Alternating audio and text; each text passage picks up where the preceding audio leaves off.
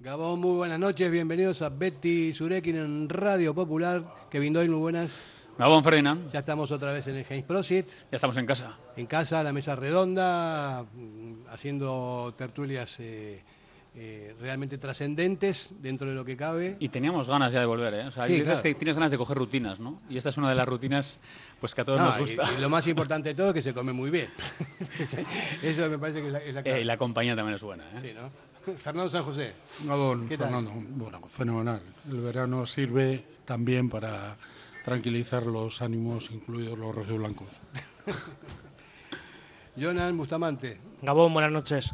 ¿Qué tal? Bueno, tú estás más seguido con nosotros últimamente. Sí. eh, hemos hablado de todos estos programas anteriores de todo lo que está pasando y, y vamos a empezar eh, también haciendo un análisis un poquito desde el que comenzó la liga hasta este parón, ¿no? Así que estamos, estamos pendientes. Julián García, Gabón, Fernando, retomando el curso. te veo con carpetas. No, no, bueno, cuatro, cuatro papeles que he rescatado para no tener alguna ¿Sobre idea. qué vas a hablar? Eh, si, No, si, eh, no es estuve- indiscreción. De su libro, de su libro. No, sí, de mi libro. Eh, he estado repasando todo a raíz de la rueda de prensa de ayer. Lo que presentó el 13 de julio el Atleti sobre el proyecto Hacia Aurrera y todo ese desarrollo estratégico. Y tengo la sensación de que seguimos con un discurso poco comunicativo. ¿Tú eres, aunque economi- pretenda ser- eres economista? Sí, aunque Tú también, ¿no? No, yo soy letrado, Letrado. también, eh, con estudios de economía, pero vamos, eh, no puedo llegar al nivel de mi contertulio. No, viendo un poco que no hemos cambiado el discurso. O sea, estamos centrados en una especie de, de estrategia y de, eh, con una comunicación que entiendo que es poco inteligible y farragosa y poco transparente. Y sobre todo con objetivos que pueden ser muy bonitos, eh, escritos en el papel, pero poco claros y de- sobre todo poco trascendentes. Y bueno, veremos a ver, ¿no? Creo que hay que se ha presentado en julio, se dice que cada seis meses el club volverá a presentar esa metodología OKR, que no entiendo muy bien por qué tenemos que utilizar terminología inglesa para algo que en castellano también tiene sus, Y en sus euskera- nombres. en euskera también. Y en euskera, por supuesto, también tiene sus nombres. Y bueno, pues dándole una vuelta para, para ver qué comentamos respecto de lo que ayer el señor presidente nos, nos donó con su clarividente inteligencia. Sí, yo am, eh, voy a opinar. No, eh, no, entiendo a Santo de qué dijo lo del aporte, cuando parece que no ha tenido ninguna oferta, y lo de Aspiricueta también. Es que no, no lo sé. Si a falta de, de ilusiones eh, de la parroquia, eh, tienen que sacar este, este tipo de, comentarios que no, no vienen a cuento, pero no tienen nada que ver ninguno de los dos con el Atleti, ni el aporte ni Aspiricueta. ¿no? Bueno, la verdad, lo primero vaya por delante la dificultad, puesto que yo he estado eh, de una junta directiva para, para abordar bueno, la gestión del club y mucho más la comunicación, y muchas veces no lo hacemos bien. En este caso creo que tampoco.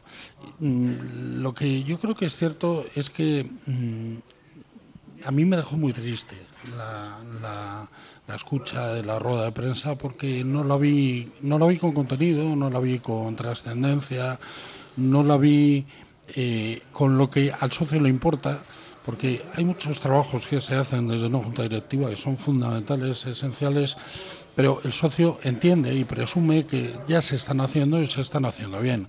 Hay un buen equipo directivo hay un siempre una junta directiva legítima que la ha elegido, como en este caso el conjunto de socios, pero a mí en la parte que más importa al socio y es por la cual se realizan habitualmente estas comparecencias mm, de alguna forma cíclicas, que es la parte deportiva. Y además con una presencia notabilísima del máximo responsable deportivo, pues a mí me quedó la sensación de vacío de vacío porque no se me habló de cosas que se están haciendo efectivas.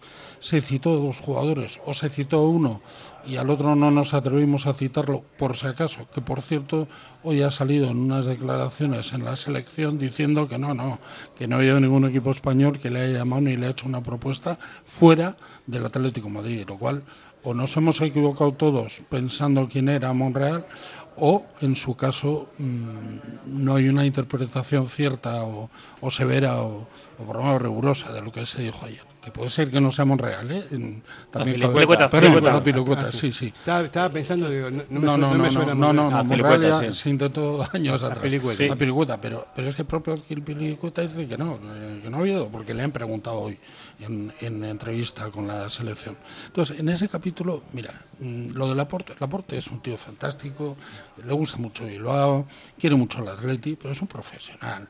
Y no solamente por la oferta última es por la que no ha, ha- ha venido a Bilbao. No ha venido a Bilbao primero porque no ha tenido una oferta del Atleti hasta donde yo sé nunca en esta pretemporada o en esta temporada última. Es decir, que sí, que ha habido conversaciones, que nos hemos dicho Atleti y él que nos queremos mucho, sí, que se ha casado y ha ido mucha gente del Atleti, sí, pero la realidad es que tenía otras ofertas infinitamente mayores desde el punto de vista económico y desde el punto de vista deportivo, con competiciones internacionales que por desgracia nosotros al día de hoy no jugamos y esperemos ver qué pasa mañana. Entonces, a mí lo que, respetando muy mucho al presidente, respetando mucho a todos los empleados del club, con los que he convivido mucho, no en este caso con el director deportivo, que es nuevo, a mí me parece que ayer me dejó muy vacío esta rueda de prensa, porque realmente no se habló de lo que, de lo que me preocupa, y es fortalecer desde el punto de vista objetivo y como podemos esta, esta plantilla. Esto también esto también, y solo apuntarlo porque es un tema recurrente, viene a demostrarnos la escasez de mercado que tenemos. Es verdad, es, es escaso. De todos modos, Kevin, eh, ¿tú crees que hay jugadores que no quieren venir al Atleti?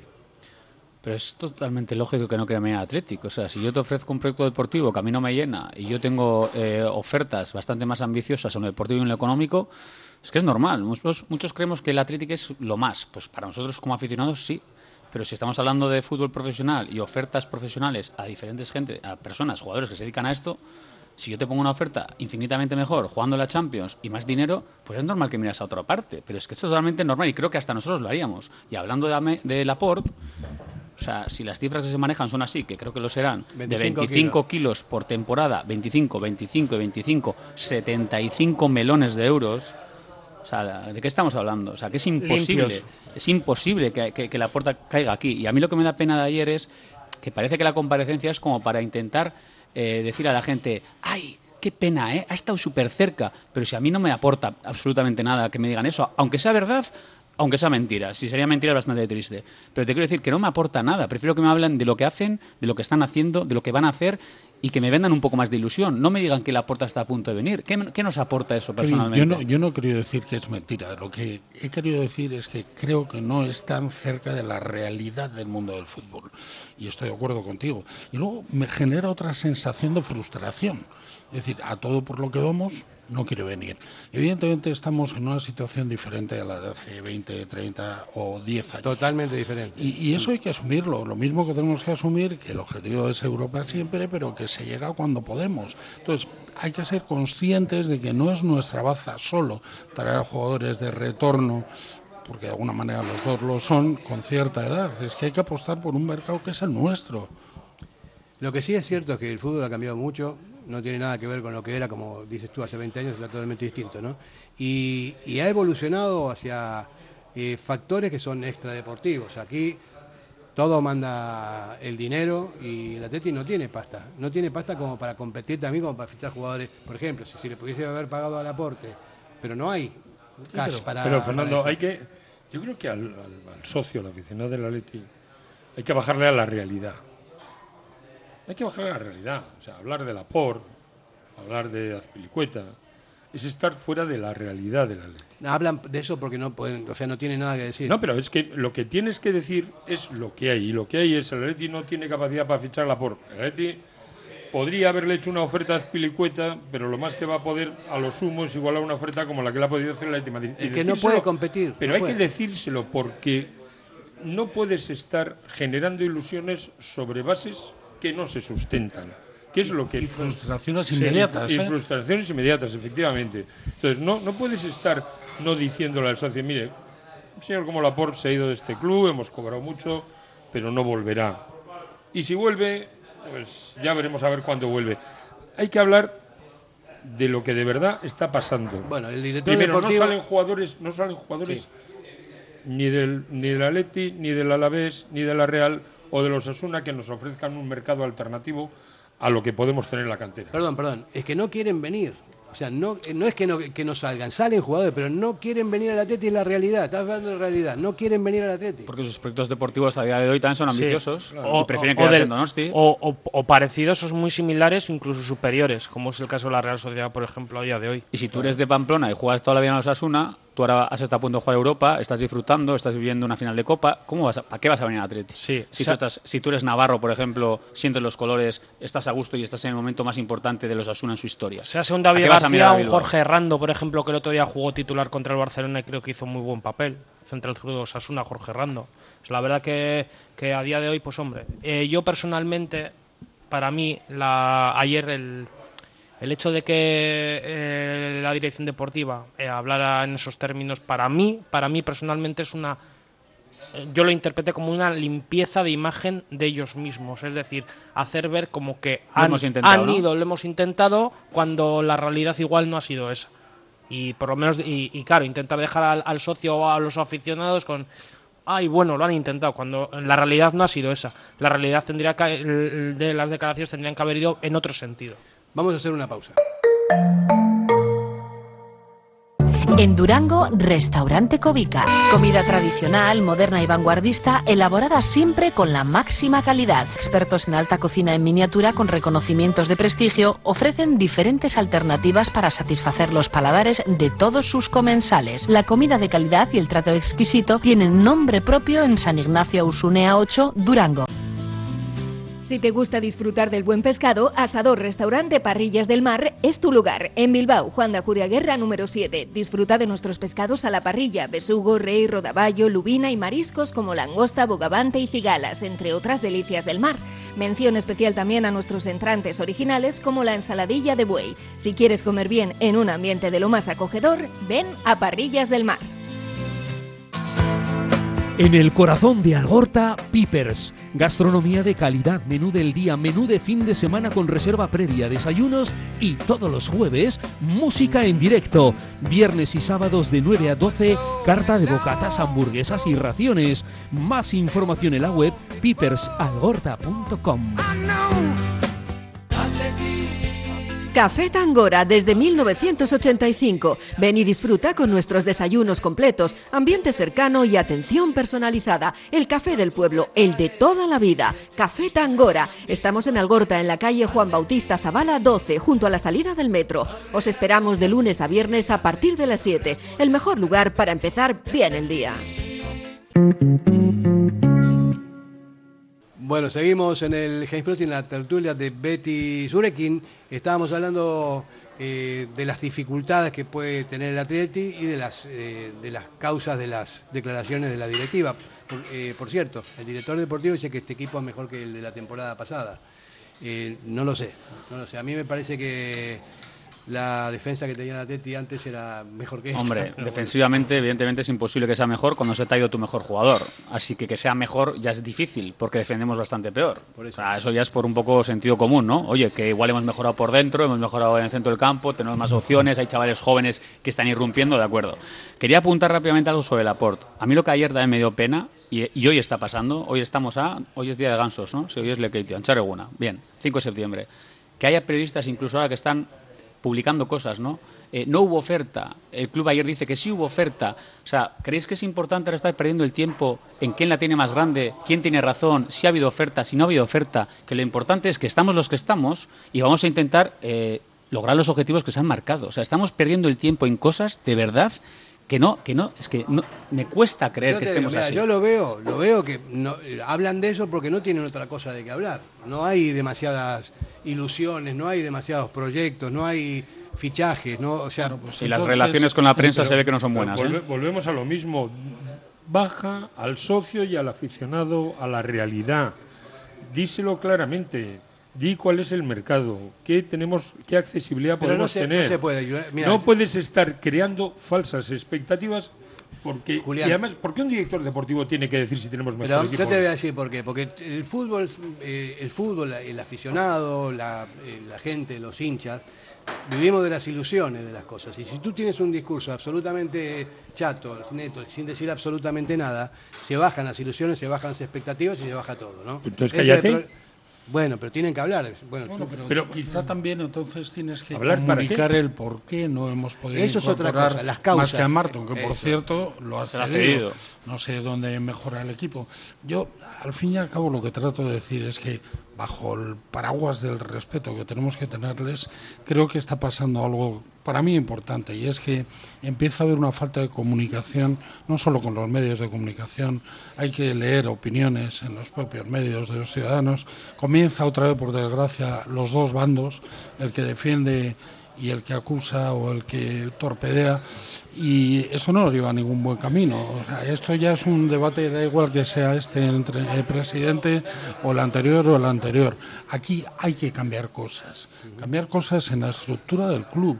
Tenemos que empezar a ser un club moderno, un club que nos respetemos entre todos, que las asambleas sean constructivas, que los momentos entre asambleas haya posibilidades también de testear al socio y que además el socio escuche todas estas verdades de lo arquero, que son duras, pero son la realidad. No me digas que tengo mejor equipo, demuéstrame por qué no puedo tener un equipo mejor y cuál es la aspiración, para que vayamos a San Mamés con la expectativa real y el día que ganemos demos valor a las victorias.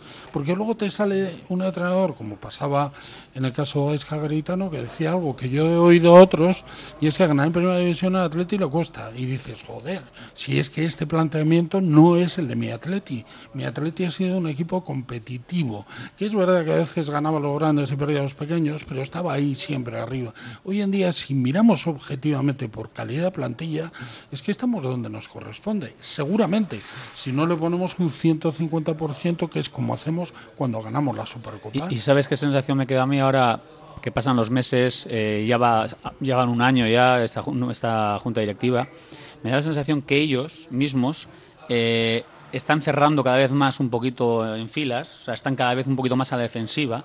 Y luego esa, esa, esos guerreros pretorianos que tienen, que les están defendiendo todo y más, lo que dices tú, cada vez hay más bandos. Cada vez veo que la, la- la división entre la afición surigoria es mayor, porque los que le defienden a muerte para mí no les ayudan y los que les, les critican en todo tampoco les ayudan. Entonces, me estoy preocupando por el ambiente que se está creando ya a- en torno a esta nueva junta directiva. hablo, Y va, y va a seguir habiendo. O sea, eh, yo lo que veo es eso, que la evolución del fútbol hace que el Atleti cada vez esté más complicado. Atleti necesita vez- ordenarse, claro. fortalecerse desde todos los puntos de vista, desde el punto de vista económico, desde el punto de vista de estructura, en el punto de vista jurídico y en el punto de vista deportivo. Y para eso hace falta competitividad. Y para eso hace falta eh, posiblemente juntas directivas que, que sean duras a la hora de analizar una campaña electoral y que ganen a sabiendas de que va a ser duro el cambio. Pero hay que hacer cambios todo, todo tiene que evolucionar. Si queremos que el Atleti siga siendo uno de los seis equipos aspiracionalmente a llegar a Europa y de los más respetables, no solo por la historia, tenemos que tomar en serio y pasar una transición compleja.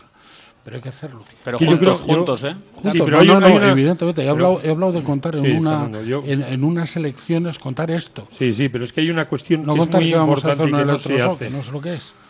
Preferimos regalarle los oídos al socio que fortalecer al socio en el futuro que nos espera. Por el miedo a perder. Porque, porque eso es mucho más barato, es mucho menos complicado y supone menor compromiso. Pero si algo ha vendido esta junta directiva desde el inicio es su compromiso. Y ese compromiso es con lo que no está avanzando. Pero también hay algún atenuante, ¿no? Eh, esta liga eh, es una liga top, ha sido una liga top, pero me parece que ahora con la irrupción de los árabes y que se están llevando los mejores jugadores, que están poniendo muchísima pasta que no tiene nada que ver con lo que hay en el resto del mundo, y que los jugadores se vayan de ahí, hacen que la liga sea tal vez mm, con menos figuras eh, internacionales con- y que nosotros tengamos más opciones dentro de esto, porque si no, no, no, no se puede, la verdad que no se puede competir. Si los chavales pueden poner punto no, pueden tener, tienen un nivel técnico, táctico, pero hasta ahí, no, no son grandes figuras del fútbol mundial. Yo estoy contigo, Fer. ¿eh? A mí me da la sensación, y lo vengo diciendo hace meses, el nivel de la liga está bajando bastante. Claro. Cada vez hay más igualdad. Con todos los respetos, Osasuna ha estado ahí peleando por Europa, hemos- nos hemos peleado con el Girona, o sea que son equipos que hace tres días estaban peleando por otras cosas o estaban incluso en segunda división. Entonces, para mí hay mucha igualdad. Evidentemente, el Barça y el Madrid, el Atlético jugarán otras cosas, están en otro momento, pero el resto de equipos eh, de la tierra, digamos, veo menos nivel, mucho más igualdad y que hay más opciones reales. Si tuviéramos el nivel de antes, estaríamos Sí. en otras cotas segurísimo. Desde pandemia, ¿eh? yo, yo lo he notado desde pandemia, desde más o menos, no sé si fue el año ve- 2021, que yo el, el nivel comparado con otros años creo que, que ha ido disminuyendo mucho en ciertos equipos, en ciertos equipos, ¿eh? de, de estos años para aquí. La actual liga en España no es ni la primera ni la segunda y seguramente Y la tercera, la cuidado. tercera. Tampoco, Eso es. tampoco. Por lo tanto, es verdad que en esos momentos nosotros tenemos que pescar en río revuelto porque nuestro nivel no baja. No sé si por suerte o por fortuna no estamos tan eh, al acecho de ese tipo de fichajes, etcétera. Pero aún así es igual. El, el ganar al, al Mallorca el fin de semana pasado, el domingo, tenía que estar dentro del objetivo claro y no lo hicimos. Por lo tanto, no solo miremos a los demás, sino saquemos lo, mejor de nosotros, porque si no, seremos uno más. Que- Claro, sí, sí, es verdad. Y aparte, hay una, también hay una realidad. El caladero de, del Atleti siempre fue los Asuna, la Real, los equipos, los jugadores vascos que querían jugar en el Atleti porque era un equipo trascendente, porque era un equipo. porque era una puntero. aspiración de crecimiento. Efectivamente. Y que- pagaba muy bien. Claro, Ahora claro. hay otros que también pagan bastante bien. Ellos mismos pagan, pagan igual tanto o más. O más. La Real. Bueno, tanto como más. La Real. Tanto o más. Sí, más, sí. más que el Atleti. Tan- Sí, sí. Pagar más. Tanto, Sí. tanto Sí. o más Sí. si tienen que retener a un jugador. Y es lógico, porque es que ahora ingresa- unos presupuestos que, que superan. a Pero a ver, aunque, aunque ingresen más, que la Real paga más que el Atleti, eso Sí, yo no lo tengo tan he- claro, porque hay que ver un poquito en un momento lo que puntual, manejan, ¿eh? En un momento puntual, con un jugador puntual. Para que no te vayas, te pago lo mismo que el Atleti. Efectivamente. Eso sí. Pero en general, el Atleti paga más que la Real, ¿eh? En general, por supuesto. Bueno, es pero que en esa es general, otra de a las nivel de plantilla. que Pero junta porque, porque tiene alternativas, nosotros no. ¿Cuándo va a haber una junta directiva que va a hablar del rendimiento real de los jugadores en relación a lo que cobran?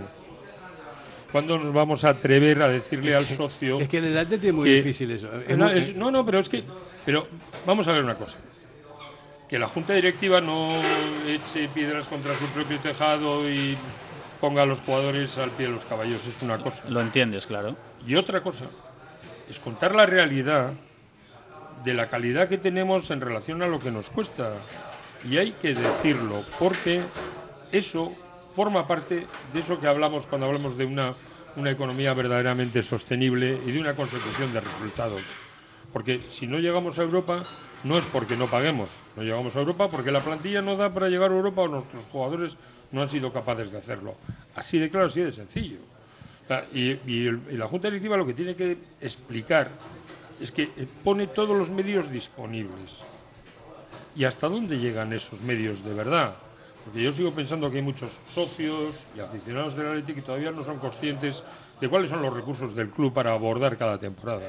Y eso hay que explicarlo. Mira, yo creo que los jugadores de Atleti ganan más de lo que merecen y porque lo- hacen porque están jugando en el Atleti, porque si se van a otros clubes no van a ganar lo que están ganando aquí, ¿no? Eso es, eso es una realidad también, pero otra cosa no podemos aspirar que tratar de, de mantener a los jugadores importantes del, del equipo para que no se lo lleven y hay que pagarles, si no, no, si, no se van, son profesionales, no, no es que sea una cuestión de, eh, de- de otro tipo de cosas. Y lo hemos dejado de lado, bueno, no hemos comentado, pero ayer también a Ollane Hernández, el recado que le echa el Atleti, o sea, me sorprendió.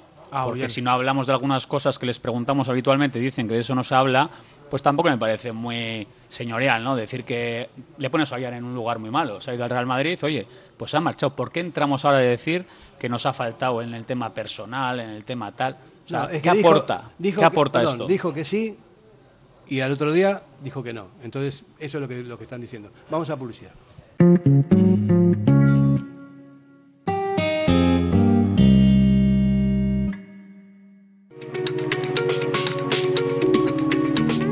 Si quieres ahorrar en tu factura de la luz, pásate a la energía verde. ITK Instalaciones Tecnológicas te instala placas solares en el tejado de tu casa, de tu comunidad o de tu negocio. Y si tienes coche eléctrico, ITK Instalaciones Tecnológicas te instala el cargador en tu garaje, donde tú vives, donde tú trabajes, donde tú lo necesites. Pide presupuesto sin compromiso. ITK Instalaciones Tecnológicas. Contacta en el 698 959 748 o en la web itkonline.es.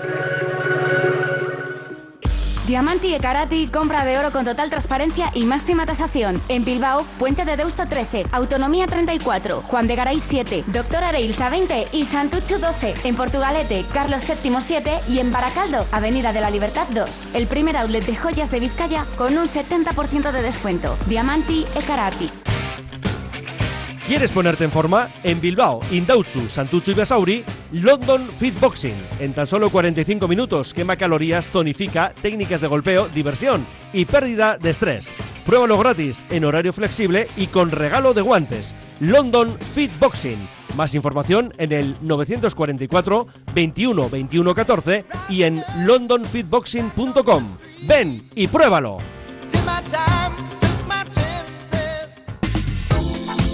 ¿Te apetece comer bien en Basauri? Restaurante Venga Va. Nueva cocina, menús especiales a la carta, el mejor sitio para disfrutar todo tipo de celebraciones y eventos. Venga Va, Careaga Goicoa 111 bajo 14 Basauri, junto al bar Orise. Ven y disfruta con nosotros. Venga Va.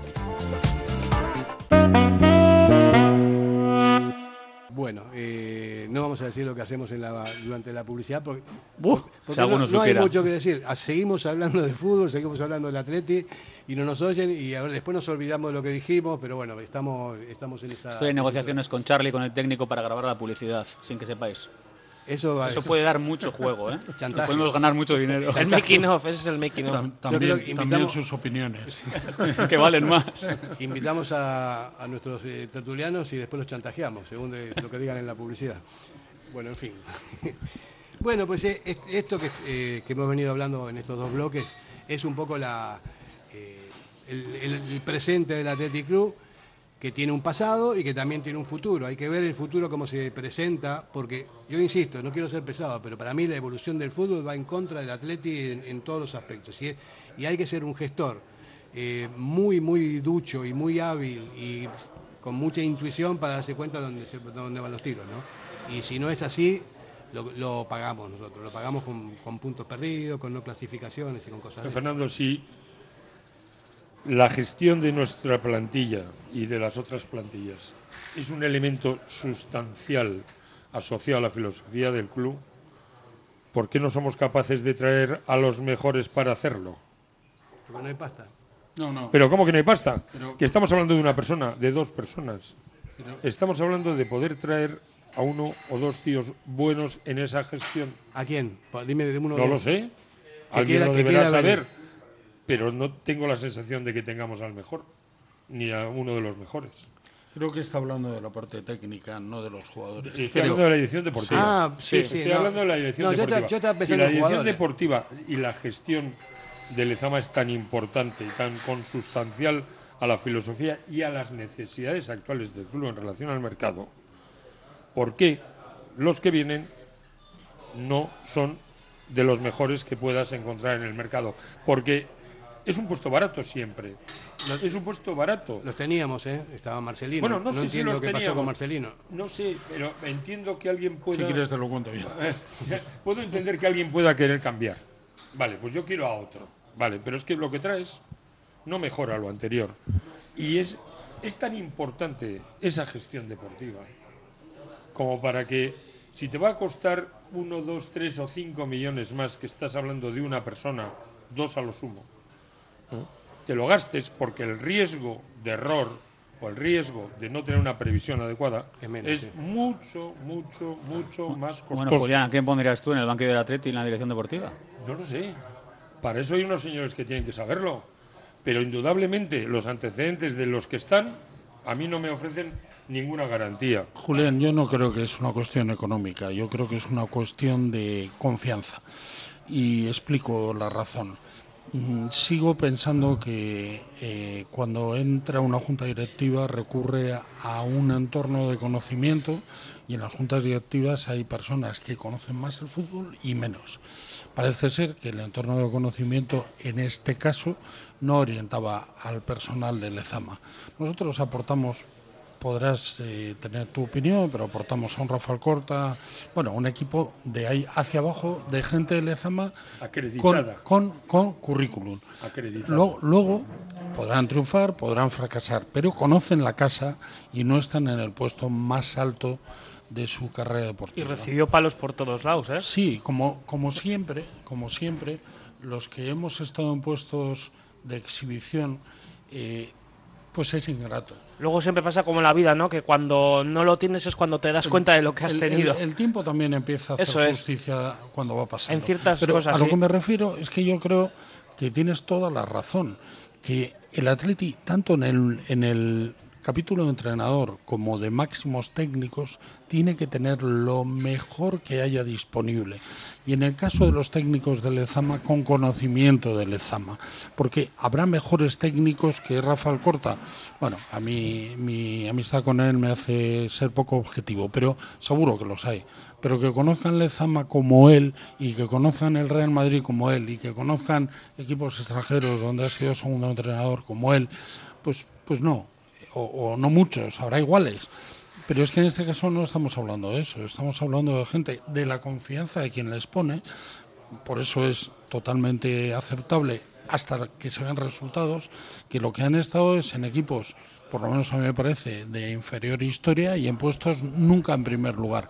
Y además en equipos que no tienen la capacidad de generar una fábrica de jugadores como Lezama. Y eso es imprescindible. El talento me podrá venir, no sé, de, lugares internacionales con gente que lleve 30 años o 20 o 10 o 15 trayendo jugadores en el, en el Ajax o lo que fuere. O un, un tal Bielsa que no es de aquí pero que ha vivido la situación en primera persona y que prácticamente se siente de aquí. Entonces, para mí hay un elemento esencial y es que tenemos a personas que están aprendiendo y es legítimo qué es Lezama, qué es el fútbol vizcaíno y a la vez están en el puesto más alto de su carrera. Pero es que, Fernando, hay una contradicción entre lo que la propia Junta Directiva habla de gestión del talento en su plan estratégico, en donde solo y exclusivamente se refiere como gestión del talento al tema de los jugadores. Y la estructura directiva tiene que estar sometida también a una gestión del talento. Y eso no pasa, porque la cuestión con, el- con la dirección deportiva en estos momentos no es que nos quejemos de que se ha equivocado o no se ha equivocado, acertado o no acertado. Es que lo que nos estamos quejando es de que no sabe. Y eso es de lo que no podemos quejarnos. Bueno, de hecho, perdón, de hecho, el Bilbao Athletic bajó de categoría y se fue a una categoría que no es, no es propia de, de- de la historia del club. Y, o sea que la gestión fue muy mala. O sea, no, hay que eso hay que reconocerlo. ¿no? Y en, y en el puesto de máximo responsable de ese equipo había un perfil similar, Pallarés. Bueno, ellos lo reconocieron, evidentemente. Es que hay que- si no reconoces eso, que la gestión fue mala, fue malísima. Sí, pero aún reconociéndolo hay que, hay que cambiar, hay que volver a movilizar otra de las estructuras cercanas a Lezama. Por esa razón seguramente tampoco encontramos más. Mm, Primero es difícil y yo lo digo con, con absoluto respeto a la Junta Directiva. yo déjame ponerte un ejemplo. Si algo no hemos cambiado, o no lo hemos cambiado de una forma radical, es el equipo de porteros. Bueno, No de una forma radical, no hemos hecho una manta de cambios, han salido dos y han salido dos Sí. y importantes. del equipo. Y dos, buenísimo. Vaya dos. Bien, Importantes. vale, bien. Pero había, ¿cuántos hay? ¿Cinco, siete? ¿Cinco o siete personas en todo el equipo de porteros? Es decir, no, no hemos desmantelado el conjunto. Y eso mantiene resultados. Pero es que en el resto de la dirección deportiva hemos desmantelado todo. Hemos perdido, no hemos sido una sociedad capaz de aprender. No hemos sido un club que aprende de nuestras actuaciones. Hombre, Julián, Y eso no formas- puede Pasa pasar. que cambian, cambian las personas, que Pero- cambia la forma pero, de. Fer, de- como Tenemos que ser una organización que gestione su aprendizaje y no lo gestione. Pero Julián, como desmanteles lo mejor que tiene el Athletic, que es lo de los porteros, o sea, apague y vámonos. Ellos no van a ser tan ignorantes de decir voy a desmantelar esto. Mira, ¿eh? Julián, mira, ha habido bajas, ¿eh? Porque a Pello Aguirre, como quien dice, lo han. Iba a Sí, decir pero que bueno, la se ha jubilado. la Lo metodología que se viene trabajando desde hace una década Y a Dani- Era el siguiente en el escalafón. Pues sí, eh, lo que pasa es que es eso, Julián, que cada vez que cambian, después de las elecciones y todas las cosas, van cambiando los, distintos estamentos ¿no? de- dentro del club. Y a mí no me parece lógico. Yo creo que más allá eh, de la política institucional, eh, de la gestión económica, de la gestión deportiva y todo lo demás, tiene que haber una, especie de transmisión intergeneracional para que los que realmente son atletas, o sea, que de una junta o de otra, o, un entrenador de otro, pero que sean gente del atleti de toda la vida, eso es el atleti. Lo que no se puede hacer es improvisar con, eh, situaciones que no, que no son del atleti o nunca lo han sido. Mira, Fer, eh, hay una sensación que yo tengo y es que esta junta directiva ha creído que el fútbol era como otros negocios y que con cambios radicales y con modernidad se consiguen resultados excepcionales. Es más complejo. Este es un goteo de lluvia fina, lezama, que requiere mucho conocimiento implícito. Entonces, eh, han- en mi opinión, se han equivocado se han equivocado y, en mi opinión deben ir rectificando. Tienes dos elementos. El primero, que el resultado en el corto plazo no se suele ver rápido, pero ya ha bajado el Bilbao Atleti. No conseguimos fichar a jugadores. Y el segundo es mucho más duro, que lo que deshaces de manera equívoca cuesta mucho volver a construirlo. Y nosotros dependemos de Lezama y Lezama tiene una serie de dolores que no son fácilmente prescindibles. Mira, yo, aunque sea un tema menor, para mí es un tema trascendente y un termómetro. Nosotros, como Junta Directiva, personalmente, del, del proyecto que más orgulloso me siento es el proyecto Aterpe. El proyecto Aterpe es a nivel mundial un ejemplo de confianza para todos los padres y madres de los niños que fichamos de jovencitos, que es donde podemos aspirar ahora a fichar en el entorno de Caladero, llegar antes que los demás, de que viene una lezama que van a trabajar para que no haya ningún tipo de abuso ni bullying, que estudien, que tengan un desarrollo personal. Y eso, con lo que nos ha costado conseguirlo, de repente se deshace. Se deshace porque el propio creador del mismo se marcha voluntariamente. Sí. Eso es triste. Es decir, hay muchas cosas en Lezama que no se ven en un año ni en dos, que se ven en el largo plazo.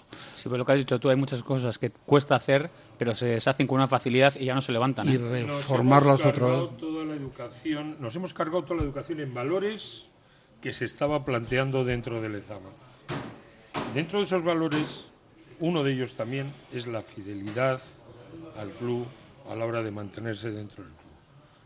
Y eso, aparte del tema de la igualdad, evitar las desigualdades, No, etc. no, no hablo tanto de igualdad, hablo de la tranquilidad de unos padres que van a mandar a un chaval de 11 años fuera de casa y, que, y que es su hijo y que, que sepan que están bajo unos parámetros de control extraordinarios. No solo que no haya abusos, que no haya, lo que digo, eh, un bullying, una sensación que a ese chico o esa chica le haga estar en peores condiciones de desarrollo vital y luego que estudie, que estén encima de ellos, que tengan lo más Fernando, parecido que esa- puede tener una esa, casa. esa educación de valores va a dar continuidad a los jugadores para querer seguir.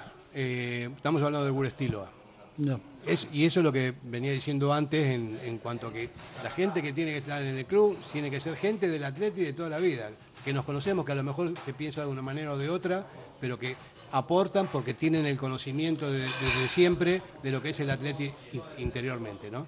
Eh, es cuestión de, de empatía y sobre todo en la gestión, porque la gestión del atleta eh, más o menos siempre fue parecida, pero hoy, hoy por hoy ha cambiado. Hacemos una pausita, volvemos enseguida. ¿Te apetece comer bien en Basauri?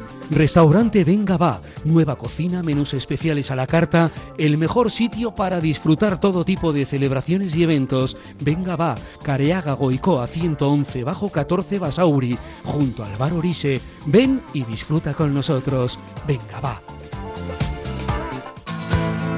En el corazón de Algorta, Pipers. Gastronomía de calidad, menú del día, menú de fin de semana con reserva previa, desayunos y todos los jueves, música en directo. Viernes y sábados de 9 a 12, carta de bocatas, hamburguesas y raciones. Más información en la web pipersalgorta.com. ¿Quieres ponerte en forma? En Bilbao, Indauchu, Santucho y Basauri, London Fit Boxing. En tan solo 45 minutos quema calorías, tonifica, técnicas de golpeo, diversión y pérdida de estrés. Pruébalo gratis, en horario flexible y con regalo de guantes. London Fit Boxing. Más información en el 944 21 21 14 y en londonfitboxing.com. Ven y pruébalo. Si te gusta disfrutar del buen pescado, Asador Restaurante Parrillas del Mar es tu lugar. En Bilbao, Juan de Ajuria Guerra número 7. Disfruta de nuestros pescados a la parrilla, besugo, rey, rodaballo, lubina y mariscos como langosta, bogavante y cigalas, entre otras delicias del mar. Mención especial también a nuestros entrantes originales como la ensaladilla de buey. Si quieres comer bien en un ambiente de lo más acogedor, ven a Parrillas del Mar. Bueno, terminamos el bloque anterior, eh, anterior hablando del ESAMA y vamos a, a- a matizar un poquito más. Simplemente, Fernando, entender lo que en esta tertulia hemos dicho muchas veces y creo que coincidimos. El proyecto deportivo tiene que tener una continuidad por encima de las elecciones institucionales. Diez años. Porque eh, no podemos estar a la luz de que cada junta directiva que entra cambiemos de forma bien intencionada, pero a veces aleatoria, estructuras. Hay que dejar continuar, hay que dejar que los técnicos, con un sistema de control que por supuesto habría que arbitrar para situaciones límite, que los técnicos desarrollen políticos, políticas deportivas reconocibles en el atleti y óptimas, lo mejor posible, pero dar continuidad, porque aquí ahora de repente eh, entra una junta directiva, cambia radicalmente el equipo deportivo y en vez de querer jugones como quería el anterior, por poner un ejemplo, ahora quiere jugadores de dos metros. No, sé, el Atleti tiene que tener un- una capacidad que se le reconozca. Hoy el Atleti no juega con la identidad que jugaba antes. ¿Por qué? Porque mm, hay, hay ese vaivén de qué queremos, ¿no? Yo, recuerdo un otro Atleti reciente que me decía, Fernando, estáis formando jugadores que parece que queréis ser el Barcelona. Y claro, os sale un otro tipo de nivel, lógicamente. El Barcelona no le salen en la masía, los, los compra, los adquiere jóvenes, los forma y estáis perdiendo esa esencia de competitividad, de raza, de fuerza, con técnica, ¿eh? Ojo, que no queremos... Entonces, yo creo que el proyecto, y en este caso estamos hablando, digamos, de algo que no parece que nos gusta a la mayoría, la situación actual de Lezama, debe tener una continuidad clara, contundente, al menos 10 años. Yo suelo decir, eh, en la fase desde que un niño entra hasta que debuta, ¿no? Un poco 12, como, 22. como esencia, como esencia, porque claro, nunca vas a coger a todos los niños así, pero a lo que me refiero es, tenemos que tener un proyecto deportivo claro, sostenible y que no esté a la luz de los criterios inmediatos de una junta directiva. Kevin, tú estuviste, tú estuviste en el ESAMA. Mm. ¿Cómo, cómo recuerdas esa época? ¿Qué, qué sensaciones tenías tú? Ahora pasa mucho tiempo desde entonces, ¿no? Pero era, era lo máximo, o sea, era una maravilla. O sea, yo tenía 12 años, eh, había conseguido un sueño, ir a Lezama cuatro días a la semana más partido, las condiciones, las instalaciones, o sea, todo era una maravilla. Valores, educación, eh, después de entrenar eh, a estudiar todos allí, el que andaba quilicolo en las notas, refuerzo, y como no espabiles no vas a jugar. Eso es. O sea, Eso- que esas cosas se hacían, ahora, es cada vez se hacen menos, Vale, evidentemente. pero mira, Fernando, en el plan estratégico que ha presentado la Junta Directiva hay un punto que dice objetivo ¿Tú te o lees- desarrollo, te lees esa- plantilla. tú- tú te lees esas cosas? Sí, sí. Plantilla ajustada al mercado mundial. Y cuando se ve el desarrollo en temporal, pone confidencial, confidencial. Ya, no dicen nada. Es decir, o no tienes, con perdón, ni puñetera idea, o todavía no has pensado qué puedes escribir ahí. Y es un punto básico, ¿eh? Plantilla deportiva ajustada al mercado mundial. Así lo ha definido el club. O la junta directiva. Confidencial. Está diciendo que no tiene, que no tiene es. No, está diciendo que no sabe qué va a hacer. No, o sea, ajustada, no tiene ni criterio no tiene- al mercado mundial. Claro, pero no tiene. no Es mucho más importante lo que comentaba Kevin, ¿eh? que yo creo que al final es- no es solo formar un, un jugador en cuanto a cualidades técnicas, técnico-tácticas, también eh, sentido de pertenencia, de, de saber lo que es el Atleti, tener gente detrás que te inculque lo que es el, el Athletic Club, ¿no? Y, y al final creo que ahora mismo se ha cometido el error en la etapa que ha dicho Kevin, encima de 12-20, de prescindir de gente que precisamente es gente que es Athletic y que ha sido Athletic toda la vida. Y a mí me ha parecido un error que gente, pues lo voy a decir, pues como Óscar Alcorta o como incluso ahora mismo eh, recuerdo Javi González que se ha tenido que volver a la- al Deportivo a la vez, formadores que sienten muchísimo lo que es el Mira, hace poco estuve, hace poco Andoni- estuve eh, charlando es. con, con Pello Aguirreoa y me lo decía él en la entrevista, que la pena es que ese sentimiento de pertenencia se está perdiendo.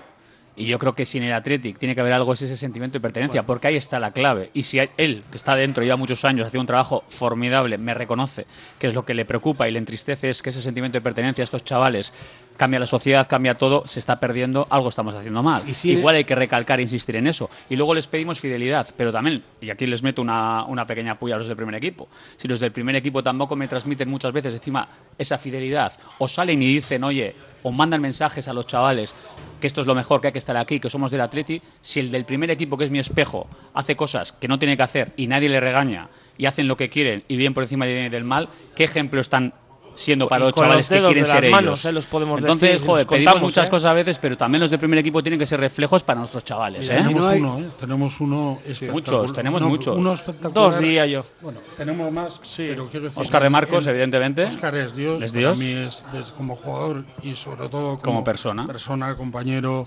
capitán natural. Pero es que tenemos otro capitán natural en ciernes con 25 o Sí, 26. sí, sí. Y es un Simón. Que es el ejemplo Que alguno que a mí quiere me vender, gustaría tener en, en el Atleti, en los 11 que vistan la camiseta. Es una día. maravilla. Pero de Unai, de Unai además hay que contar algunas otras cosas, porque Unai, de vez en cuando, vas a un antiguo colegio a hablar a los chavales. Y es impresionante, impresionante lo que Unai transmite, Ah, Eso es un con la clarividencia que se lo transmite, con la sencillez con que se lo transmite y con la devoción con que le escuchan, en concreto en Urdaneta. Es una Y no tiene ningún problema cada vez que le llaman en ir y hablar a cada una de las sucesivas generaciones que van saliendo de Es ese un jugador colegio. 100% atleta. Y encima Sí. no disminuye un ápice su capacidad de competitividad. Número uno en la selección española. O sea, el tener ese nivel de élite y a la vez la sencillez de los valores del club, eso es lo que hay que perseguir. Pero creo que en eso estamos todos de acuerdo. Lo que digo es que para llegar a eso hay que hacer muchas cosas que no se están haciendo. una- una- y entre otras, la, la continuidad en los proyectos. Efectivamente, o sea, eh, Unai Simón es un ejemplo de este tipo de cosas, de ética, de valores, pero también en el campo, cuando le pegaron la. Cuando el Chimi Ávila en Pamplona A Berenguer. le, le dio la, la patada esa a Berenguer, salió como, Sí, un, sí. como un poseso, con cosas de fútbol y con toda la calentura del mundo, que si, lo dej- si están solos ahí, se lo carga ya directamente. Eso es un jugador Como, atlético. como Raúl García. Efectivamente. Dentro del campo, pues es lo que es. Un tío que pelea y se deja la piel. por supuesto. Fuera, un caballero. Claro, Bueno. claro, está- esto- eso está. Por, eso por está cierto, claro. me- tú me preguntabas, Fernando, a ver si yo me he leído estas cosas. Es que esto lo publica el club, lo publica la Junta Directiva, está en el Choco de Socios, está en la página no web. yo me entero por Está en la página web. Y hay, hay otra, otro proyecto, ¿conocéis el proyecto Garatus? Baratus. Garatus. Ah, sí. no. Pues se supone que ha acabado en junio de este año y el resto de, de- de ese apartado también es ¿Pero confidencial. qué es eso de Garatus? Pues es, eh, forma parte de, de lo que es el desarrollo de lo que el club llama exigencia, liderazgo y éxito deportivo. ¿no? Entonces dice, desarrollar Lezama como centro de alto rendimiento de referencia mundial. Y dice, proyecto Garatus, desarrollo personal de jugadores. Y esto ha acabado en junio y el resto es confidencial. ¿Alguien ha oído hablar del proyecto Garatus? No, no, no. Ni tampoco creo que haya planteado Vale. resultado efectivo Pues, alguno por ahora, Vale, ¿no? Pero es que, es que es importante porque eh, tenemos que ser capaces de, a una directiva que basa su desarrollo en una especie de metodología estratégica, no sé si adaptado o no al mundo del fútbol, por lo menos ser exigente con ellos. Por eso creo que hay que leerlo. Ya sé que está farragoso, está difícil, eh, y creo, pero creo que el- también por parte de los medios de comunicación Sí, un sí, cierto claro, esfuerzo está claro, está claro. en intentar leer qué es lo que hacen, hay que hacerlo. Julián, te, he comentado antes a todos que comparecencias como las de ayer al socio no le interesan esos proyectos. Entonces, es verdad que hay que trabajarlos en otros planos porque son fundamentales, pero yo creo que todas las juntas cuando entramos tenemos una excelente voluntad. Lo que pasa es que yo creo que hay algunas juntas y algunas personas en las juntas que a los tres meses miran a la izquierda, a la derecha y dicen, ¿dónde me he metido? Entonces, la pregunta es cómo está la Junta ahora. ¿Tiene fuerzas para, para rectificar y para ir mejorando, como todas las que hemos entrado? Yo venía de un mundo de la gestión del fútbol a nivel profesional, con, con contactos en la liga, en la federación, con trabajo con ellos. Otros no, pero todos hemos aprendido estando cuatro años. Pero, Fernando, tú has estado en- una junta directiva que ha tenido dos cosas fundamentales. Primero, humildad. Y segundo, el reconocimiento del éxito o del fracaso. Sí, hombre, Y si no hay reconocimiento del éxito o del fracaso, difícilmente una junta directiva va a ser capaz de cambiar. Totalmente de acuerdo. Y lo de ayer, esa rueda de prensa, es una falta de reconocimiento del fracaso. Probablemente no exigido, incluso ni siquiera exigible. Pero es así. A mí me preocupa la evolución de la competición porque eh, somos siempre cortoplacistas. Entonces, cuando no ganamos, la gente se pone muy nerviosa y, y habla de- del caos. Pero cuando ganamos, aparcamos los problemas del medio plazo. Entonces, yo creo que la Junta tiene que trabajar en el corto y en el medio plazo. Y además tenemos que apoyarles. Nos gusten más o no nos gusten menos, tenemos que apoyarles porque es el club. Entonces, yo lo que apelo es a que escuchen también a las personas de bien que opinamos sobre, sobre el club. Y luego que tomen sus decisiones, que evidentemente para eso están. Pero hay, hay una cuestión que subyace a casi todo lo que estamos hablando. Y es que no hay un consenso por parte de todo el conjunto de estamentos del club sobre cuáles son los principios que nos tendrían que regir y que se deben mantener, como tú has dicho, a largo plazo. Porque ninguna junta directiva invita al resto a opinar. Yo lo que diría también de esta junta directiva al final, y yo soy muy pesado con esto, incluso se lo he dicho a ellos, ¿eh? porque tengo relación con alguno, comunicativamente tienen que mejorar mucho. O sea, hay que informar, hay que explicar, hay que contar lo que se hace, porque muchas veces hacen cosas y si tú no las vendes, no se ven. Y la pelotita cuando, cuando entra, estoy con Fernando, a la gente se le olvida todo, ¿eh? Se le remonta al Betis y la gente ya le da igual todo. Eso sí, si llegamos a palmar con el Betis, apaga y vámonos. Hay que cambiar la filosofía. Pero entonces, eh, yo ya te digo, el tema de la comunicación, pero en mayúsculas pondría. Hay que estar mucho más cerca, hay que estar más cercano, no hay que bunkerizar el, el club, que a veces lo hacemos inconscientemente o conscientemente, y ese es un punto a mejorar, y creo que incluso ellos lo saben. Y las relaciones con los medios, por lo que nos toca, también reconocieron que tienen que estar un poco más cerca y mejorarlo. Bueno, más allá de esta junta directiva o de la junta directiva que sea, eh, lo que estamos pretendiendo es que el Atleti sea el Atleti. Sin duda. Sí, eh, lisa y llanamente. Hacemos una pausa publicitaria y volvemos enseguida. Radio Popular, Herri Ratia.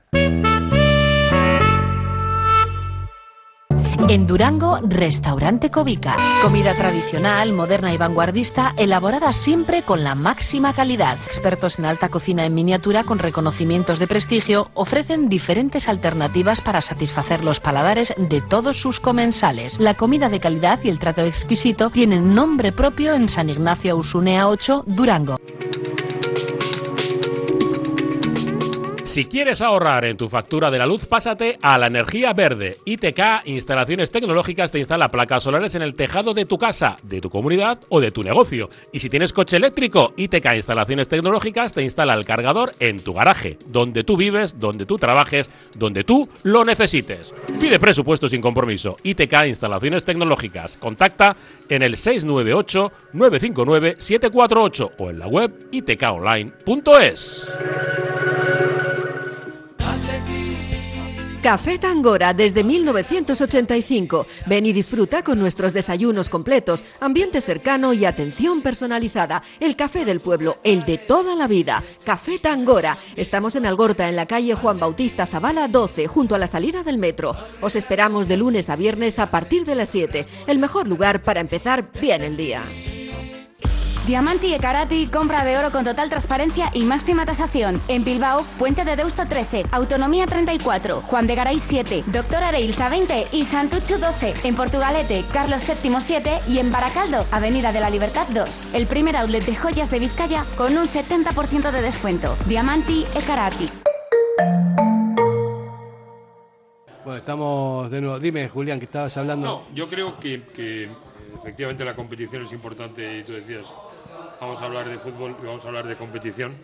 Pero es que estas son cuestiones que yo entiendo que los socios de la afición también deben conocer y deben saber. Sí, ya hemos hablado bastante. Vamos a hablar de- de- de- del equipo, que es lo que nos compete a los que somos más forofos de, de las cosas, que sin eh, despreciar ni mucho menos, al contrario, ¿no? Eh, fortificar este tipo de, de situaciones y de programas que, que más o menos despierten la conciencia de la gente, que no solamente es meter la pelotita, sino que hay un montón de factores y que el Atleti tiene una estructura histórica muy, muy, muy profunda como para hacer las cosas bien, ¿no? Como siempre se ha hecho con distintas, en distintas épocas, en distintas situaciones, pero el Atleti siempre es el Atleti. Y de hecho, estamos siempre en primera división, cosa, que no, no hay muchos clubes que lo puedan que lo puedan eh, sacar pecho con eso. Eh, vamos a hablar un poco de lo que vimos hasta ahora, desde que comenzó la liga, en el partido este funesto de, de San Mamés contra el Madrid. Eh, y, y vamos analizando un poquito mm, cómo lo vemos desde la perspectiva de los puntos que tenemos, las cosas que pasaron, las opciones, así más o menos con un, como un pantallazo de todo lo que vimos. Kevin.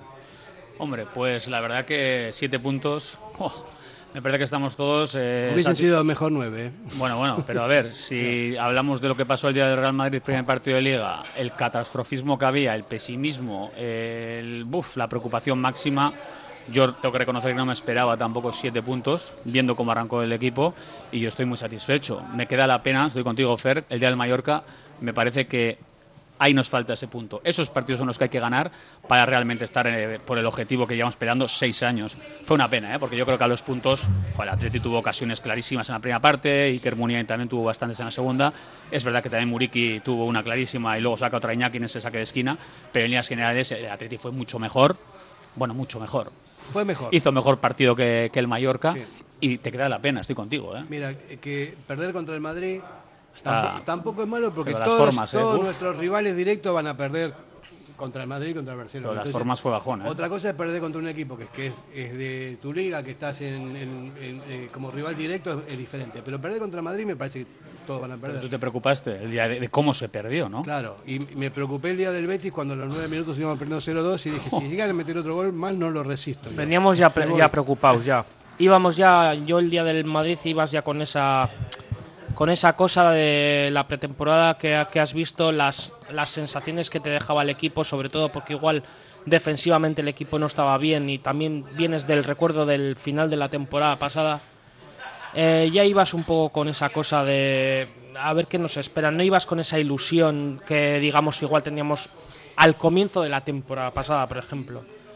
Eh, quiero romper una lanza a favor del equipo y sí que es verdad que yo creo que eh, estos cuatro partidos, la temporada pasada también cuatro partidos, nos fuimos al parón también con siete puntos, pero ante distintos rivales. Curiosamente, esta temporada se ha puntuado, se ha conseguido los puntos contra equipos que la temporada pasada no los conseguiste. Es decir, contra el Betis en Samamés la temporada pasada se perdió, en, contra los Asuna la temporada pasada se perdió, se empató contra el Mallorca, que también la temporada pasada se empató, y pierdes contra el Real Madrid, que dentro de la lógica, dentro de lo que es el fútbol, pues es dentro de lo que puede entrar en la lógica, ¿no? Pero creo que, que esas, al final, es- creo que son victorias muy importantes, sobre todo la de Pamplona y la, de, y la del Betis. Eh, creo que la reacción que tuvo el equipo desde que marcó ese, eh, ese primer bacalao, al final, pues bueno, eh, nos llevó en volandas y creo que el equipo supo reaccionar y dar la vuelta al, al marcador con ese ímpetu. Creo que, que fue muy, muy, muy positivo y me quedo con eso. Yo creo que al final, pues bueno, haber sacado contra pu- puntos contra encima rivales directos. A mí, Fernando, me queda la sensación de que el equipo va a ir a más en la medida en que se integre Geray, eh, que cuando vuelva Demar. También. El chico este que me jugó el otro día, Prado, me gustó en esa posición. ¿eh? Sí, no, no, y no lo hizo mal. Y yo también apoyo a que tenemos equipo, es decir, ¿para qué tenemos equipo? Pues, pues para pelear todos los partidos. Eso no quiere decir que tengamos garantizado Europa, ni mucho menos, porque además la continuidad de la liga es muy, muy larga y hay un par de bajones siempre que hay que intentar que sean los más, los más cortos. Yo creo que Demar y Geray, muy especialmente Geray, pero Demar también por lo que implica en todos los sentidos, son dos bajas para nosotros cruciales. Porque si algo teníamos casi inalterable era la defensa. Y ahora nos encontramos con que nos volvemos locos porque creemos que tenemos que fichar cualquier central. Bueno, tenemos una pareja titular de centrales para mí magnífica, magnífica. Y también el centro del campo está reforzado este año con, con y el-. Y el, centro del campo está bien. Yo creo que tenemos un objetivo fundamental que es blindar San Mamés. Nosotros no podemos estar al albur de que nos gane cualquiera, como el año pasado sucedió. Si blindamos San Mamés con este equipo que tiene oficio, que tiene jugadores que marcan diferencias, como, como son los Williams arriba, como puede ser Ryan Sanzet, no estamos en la época que no había nadie, a ver quién mete gol. No tenemos un crack de killer que meta 20 goles, pero tenemos varios jugadores que pueden meter 8, 10 goles. Entonces, si blindamos a Mamés y mantenemos el nivel de las salidas, pues, pues creo que nos van a dar alegrías. Bueno, yo. ya- Pero confianza, ¿eh? hace falta que este equipo tenga confianza, porque entiendo que es un equipo frágil. Yo estoy de acuerdo con eso. Es decir, yo creo que la tendencia que ha mostrado el equipo en estos eh, cuatro partidos es una, es una tendencia que, que nos aporta confianza. Yo creo que el día de, del Real Madrid, siento decir que creo que se equivocó más el entrenador que el equipo. Creo que el planteamiento pues era el de toda la vida. Aquí salimos y aquí nos los comemos, ¿no? Pero tampoco me preocupa haber empatado en Mallorca después de todas las oportunidades que hubo. Ya sabemos que nos cuesta meterle un gol al arco iris, pero eh, es cierto. Aquí no, no metemos goles, son bacalao. Vamos, bueno, un bacalao al arco No, iris. te digo porque hay, hay una multa de un euro. que- o sea, yo tengo todo apuntado. Como ¿no? Fernando habló de goles, ya me ha animado y todo. Pero es cierto. ¿Tú también que- dijiste goles? Sí. Bacalao, bacalao. ¿eh? pero Fernando, bacalao, creo. nos cuesta meter bacalaos, nos cuesta meter bacalaos, pero seguimos generando oportunidades y yo creo que la confianza y sobre todo la actitud del equipo es la que necesariamente debe ser y se debe mantener. Eh, lo que decía Fernando de la confianza es fundamental. Es fundamental que desde fuera del campo le aportemos al equipo la confianza necesaria para que siga con la misma intensidad con la que ha empezado a jugar. Bueno, pero eh, resumiendo todo esto, o sea, eh, desde el punto de vista. eh, que no vamos mal. Del partido, de los partidos, ¿no? O sea, a mí las sensaciones que me da el equipo es que va para más. Hombre, va el al Sí. el 0-2 del Betis me parece que es muy significativo. Moralmente. Y yo estoy con Fer. Estamos eh, bien. Hablando de Geray, eh, yo quiero insistir en Geray. Yo creo que se nos ha ido Íñigo Martínez, que era el jefe de, de la zaga. Creo que Geray tiene que dar un paso al frente y coger ese liderazgo, que yo tampoco veo líderes en el equipo. Yo a veces también creo que echo de menos eso, ¿no? Jugadores de un perfil de liderazgo. Raúl García ha ido a menos. Raúl García era líder. Unai. Geray puede ser líder. Unai, por supuesto, es que es nuestro líder. Iñaki. Eh, Iñaki lo es, pero quiero que la gente se crea ese rol de líder. Este equipo necesita sobre todo de fortaleza atrás defensiva, hay que recuperar esa hago- fuerza. Yo te hago una pregunta. Eh, ¿Hubo un cambio significativo cuando salió Muniain? El otro día, Sí. significativo no, pero jugó bien Muñain. O sea, levantó. ¿El Sí. equipo cambió? Eh, Cambió el equipo. mí- pero, Muniain se echó el equipo a la espalda de alguna forma pero, y el perdón, equipo pero- cambió. Pero Sanset también eh, había jugado muy bien el partido. Yo no niego lo que había jugado Sánchez, porque en la primera parte pudo haber metido uno o dos bacalaos. Yo llevo Vale, pero a mí lo que me pareció importante es que sale alguien como Muniain y el equipo se refuerza. Es decir, que, bueno, de alguna forma, algo el banquillo parece que puede ayudar. Yo llevo tiempo diciendo que el rol de Iker Muniain en este equipo, a medida que pasan las temporadas, tiene que ser este, ser un revulsivo top, porque Iker Muniain puede ser un revulsivo top. Para mí también el escenario ante el Mallorca era perfecto por sus condiciones, un equipo cerrado, el Mallorca un equipo muy físico, él entre líneas. O sea, Iker, si asimila este rol que le puede empezar a tocar eh, esta temporada, nos puede dar muchísimo. Para mí fue decisivo, el otro día generó dos, tres ocasiones clarísimas, nos dio mucha vidilla. Pero yo quiero ver este Iker, porque quizá partidos en los que está desaparecido de inicio, prefiero verle así. Con esto no digo que no pueda jugar partido de inicios, eh, que los tendrá, pero creo que el rol de Iker de, de- de ese sustituto top, insisto, nos puede venir muy bien. Que él también lo dijera bien, ¿eh? que no es fácil también empezar a perder protagonismo de, de inicio. ¿eh? es que es importante saber si tenemos o no banquillo, porque va a ser algo fundamental. Yo creo que se atascó un, en el momento en que se atascó un poco el partido en la segunda parte, creo que cuando, cuando salió Iker fue cuando el equipo dio ese pequeño paso, supo salir un poco de ese atasco, supo generar incluso más ocasiones. Y hubo un momento en la segunda parte que, que empezó el, el Mallorca, digamos, pues bueno, intentar llegar a su manera.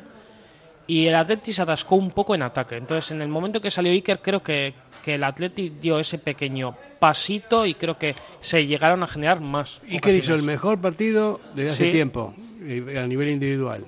Fue el Iker de siempre el- otro día, con, con personalidad y todo esto. Lo que pasa es que tiene una competencia feroz con, con Sanset que es, es top total, ¿no? No sé si se puede recolocar en otra, en otra posición. Iker normalmente suele ir para la izquierda. Pero luego también hay partidos. El otro día sale Ollán del campo y entra Iker. Eh, habrá algún día que también podamos ver a los dos juntos, ¿no? En función del Claro, rival, en función pero- de necesidades, y- ¿por qué no van a estar y- y- juntos? pero no la hemos misma, visto. no en la misma posición. No, no la misma, pero a la vez que decimos que nos falta algún tipo de jugador, es que tenemos arriba, tenemos overbooking. Hay Tanto en la alternativas, izquierda, en la derecha, en el medio punta.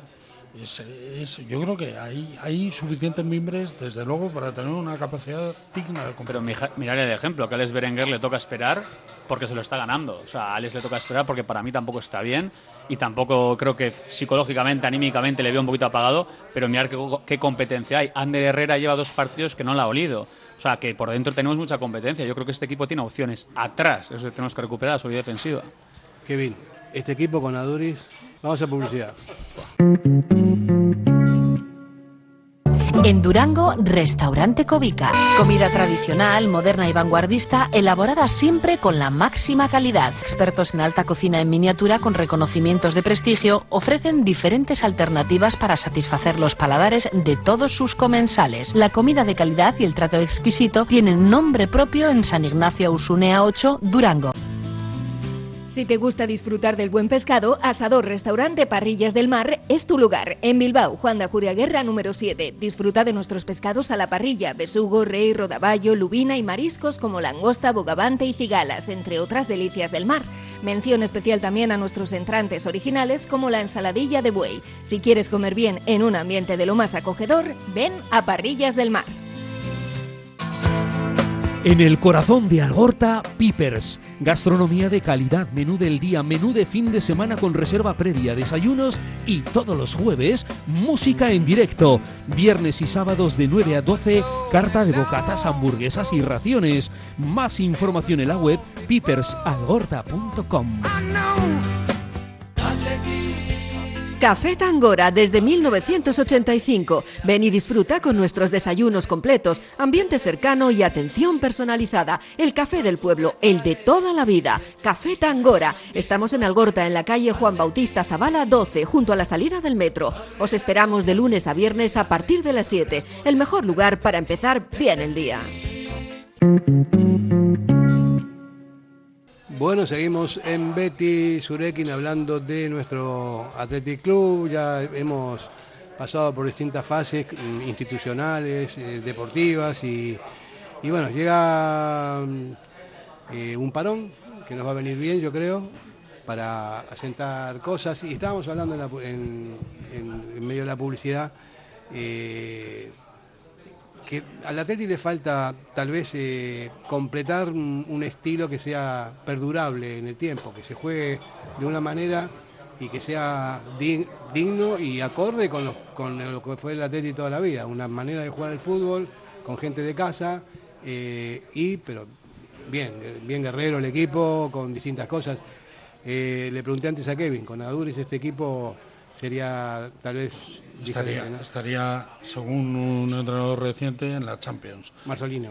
Sí, el año último de Marcelino eh, lo comentábamos y él me decía, estaríamos luchando por la Champions, sin duda. Eh, lo cual quiere decir que no estamos tan lejos de, de encontrar un buen modelo, pero tenemos que optimizarlo. Y además, mira, hay una serie de fichajes que se han hecho este año, no los cuestiono ¿eh? en absoluto, pero que son personas muy lejanas a lo que es la disciplina del atleti. Todos tienen un punto en común para, para justito que se incorporen en la filosofía, son jóvenes, espero que nos den muy buenos resultados, pero ahí vuelvo a abrir un poco ese melón que tantas veces hemos hablado de la filosofía. ¿Por qué no otros mm, con más identidad eh, cercana, en mi opinión, no pueden jugar y, y por qué hacemos, y me parece bien, todo lo posible por meter dentro de lo legítimo, lo, legalmente bien visto a jugadores que han pasado por Navarra en el nacimiento o, o poco más, ¿no? Entonces, yo creo que tenemos un debate en el corto y en el medio plazo. Y en el medio plazo o corto medio tenemos que resolver el tema. Yo ya sé que estoy de acuerdo. sí, estoy pero acuerdo. no quería dejar de decirlo, no para volver a abrir, porque ya hemos hablado muchas No, veces. no, pero mira, hay, mira es- más allá de todo lo que podamos decir, la realidad es que cada vez es más difícil para el Atlético competir. Sí. Cada vez es más difícil. Pero, Entonces, pero hacemos un buen bloque. Lo que nos falta es una Duriz. Entonces, si ese Duriz lo podemos sacar de otros lugares donde existe quizá más por circunstancias culturales, físicas, de, cómo han los niños en sus momentos distintos o, de más necesidad, no lo sé. O sea, en la diáspora hay jugadores con apellido vasco jugando de delanteros que podrían ser muy interesantes, incluso en la selección italiana. No, no estoy hablando de romper la filosofía, estoy hablando de si somos capaces de traer a todos los que encajan justo, justo, como los chavales que hemos fichado este, es- esta primavera, lo cual me parece bien. ¿Por qué no volvemos a mirar también hacia esos lugares para ver si alguien entra en la filosofía de manera ordenada y coherente? Y podríamos marcar la diferencia, porque hacemos buenos bloques. Tenemos el mejor portero, tenemos una defensa muy digna, tenemos una media muy apañada, ten- con, sí, con está claro. capacidad. Y además, ya sabes cómo pienso. Sí. El hijo de un vasco es vasco. Y a mí que eso no me lo discute nadie. Vamos, o sea, y, y menos los vascos. ¿no? Yo no soy vasco, soy argentino. Pero digo, mi hijo eh, es Pero vasco. tienes, tienes acento ya, Vasco. Euskaldun. Yo sí, mucho, ¿no? Yo llevo 45 años aquí, sigo hablando como si estuviese en, en la avenida Corrientes en Buenos Aires. Pero bueno, son reminiscencias. Pero el corazón es rojo y blanco. Totalmente. Eso, eh, creo que está... Pero yo, está al hilo de lo que comenta Fernando, también había alguna cosa. Yo creo que hay una serie de jóvenes que se merecen que les prestemos atención. Luares, incluso Martón, que ha sido cedido, pero que. eh, Algo ha hecho en los supongo partidos que que alguien se lo habrá explicado, alguien le habrá dicho, oye, esto es bueno, eh, vas a volver, tienes una posibilidad. eh, más gente. Un nuevo lateral derecho que podemos tener. ¿eh? A mí el, te- el tema de Martón, la verdad que no, lo, no lo entiendo, porque o sea, el chaval sale, hace un bacalao en, en México que, me- que es de nueve listo. Dos. No, no, pero Dos yo a-. No, no, perdón. Voy a hablar del Uno listo y uno bueno. El primer, el primer bacalao que mete va a presionar al portero, cosa que hace un 9 de toda la vida. Se le escora el balón. Llega antes que el portero. Cuando el portero se vence, le cruza al otro palo con una calidad, pero vamos a ver, ¿no? Digna de Aduris. Hace otro, otro bacalao más de listo, eh, después hace otro más, y no tiene ni un solo minuto de recompensa en primera división, porque lo van a ceder. Porque a mí me parece que, me da la impresión, yo soy mal pensado y pienso, Valverde no lo quiere poner porque si entra y mete, y mete un, ba- un bacalao, no se- después no se lo puede sacar encima porque tiene otras alternativas. Ya, pero Fer, eso te lo dije, al final bendito problema. O sea, si ojalá pasara eso. Yo lo que tengo claro es que es planificación. Vino este chico porque era una oferta que había que coger sí o sí, venía gratis. Eh, tenemos un problema arriba, es un por si acaso. Tú le traes, tenían clarísimo que iban a ceder, hubiera marcado dos, tres, ningún gol en México. O sea, eso estaba clarísimo. Y vamos a ver, le han cedido a Martón, al Mirandés, que vaya evolucionando. Y Ernesto tiene las cosas clarísimas. Sí, pero o sea, más- su o sea- va a ser de momento Guruceta y, y Williams cuando sea. Vale. Con Vía Libre casi no cuenta. Lo que- con lo- Rulo va a contar poquito. O sea, es lo que, quiera, lo que claro quiera, Ernesto. lo que quiera, si lo tendrá muy claro, pero, o sea, el sentido común te dice, bueno, aparece un chaval que no lo conoce nadie y hace las cosas que está haciendo, dale una oportunidad para que por lo menos se, va- se vaya... Pero Fernando, es que el segundo partido de México, que yo lo estoy viendo en directo, con el equipo actual no se parece ni a la camiseta. O sea, los que jugaron en México, el primer partido alguno más, pero los que jugaron el segundo partido de México, si es que hoy no está jugando ninguno. Herrera de central. o fuera de puesto. Pecha también estaba, ¿no? Sí, Sí, había jugadores sí, que han ¿eh? salido, claro. Sí, ¿eh? Bueno, no sé, yo, mira, lo que sé es eso, que hay un montón de delanteros, está, está el Búfalo que tampoco juega, eh, ahora... eh, y que incluso pide salir. o y, sea, y no lo curioso, dejan. ¿no? Sí, claro, Bueno, no lo han ves, dejado, eso, eso- no. ves, eso es otra información. Y aquí lo voy a decir. O sea, unos dicen que pide salir. Bueno, Otros dicen que es mentira que pide salir. Ayer el Atleti deja bien claro que en ningún momento Villalibre ha pedido salir, que él quería estar en el Atleti. Hay otro periodista que, que- que confirma y dice que sí, que ha pedido salir al Alavés. El director O sea, deportivo ¿qué del pasa Alavés aquí? ha dicho que no había no tenía ninguna alternativa para fichar a, a, a Villa Libre. Pero por eso te quiero decir. Eso o lo ha sea, dicho el director deportivo del Alavés. Es pero, decir, pero- que, pero que es curioso. Que, lo ha intentado, pero que no ha podido. Pero que es curioso que para que veamos qué información y desinformación manejamos, unos dicen que Villalibre quería salir al Alavés y otros dicen que nunca ha querido salir.